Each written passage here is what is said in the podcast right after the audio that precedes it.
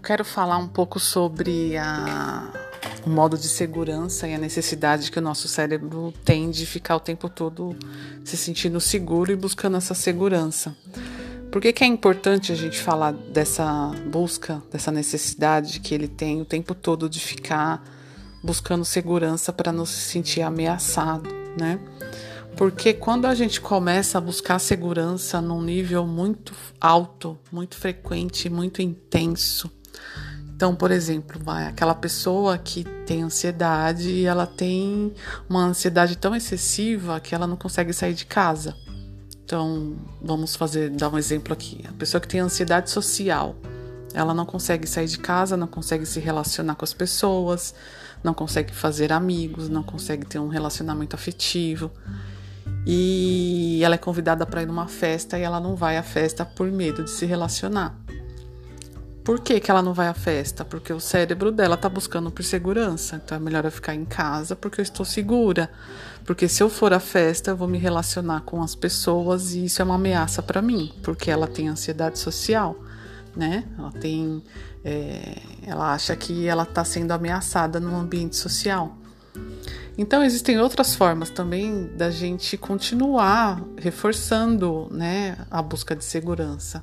Então, por exemplo, é, em algum momento você pode, sei lá, passar mal, ter uma crise de ansiedade num local específico, né? Ah, se eu for ao trabalho, eu vou passar mal, então eu não consigo mais ir ao trabalho, porque eu tenho medo de passar mal lá de novo. Por que, que isso ocorre? Porque o seu cérebro está de novo buscando segurança. Eu não vou naquele local de novo porque foi lá que eu passei mal. Então, se eu voltar, eu vou passar mal de novo. E quando você faz, né, reforça esses comportamentos de fuga que a gente chama, buscando essa necessidade de você acreditar que está sendo seguro, está se sentindo seguro, né? O seu cérebro faz você acreditar, o seu cérebro ansioso faz você acreditar que você está seguro.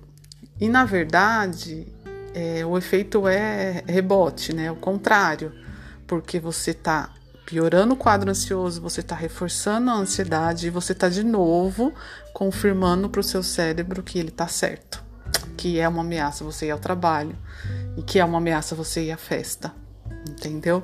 Então é importante a gente saber disso porque quanto mais a gente buscar essa, essa falsa segurança que o cérebro pede em relação à ansiedade, né? Ele faz com que a gente é, deixe de fazer as nossas coisas, faz com que a gente fuja o tempo todo das nossas coisas. Quanto mais a gente fugir, quanto mais a gente reforçar o medo, que não é real, na verdade, que é a ansiedade, quanto mais a gente reforçar esse comportamento, a tendência é gerar transtornos psicológicos graves, como, por exemplo, transtorno de pânico, né? Síndrome do pânico, né?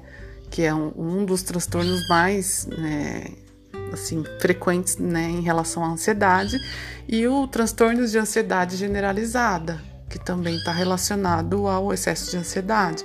E eles têm vários níveis, tá? Cada transtorno tem vários níveis, né? Leve, moderado, grave e tal. Então, quando a gente continua buscando essa segurança, a gente tem uma tendência gigantesca de desenvolver transtorno. Quando você desenvolve transtorno, você tem que ser medicado, porque a terapia talvez nem funcione no começo, porque você está num nível grave já de ansiedade. Então é importante vocês saberem.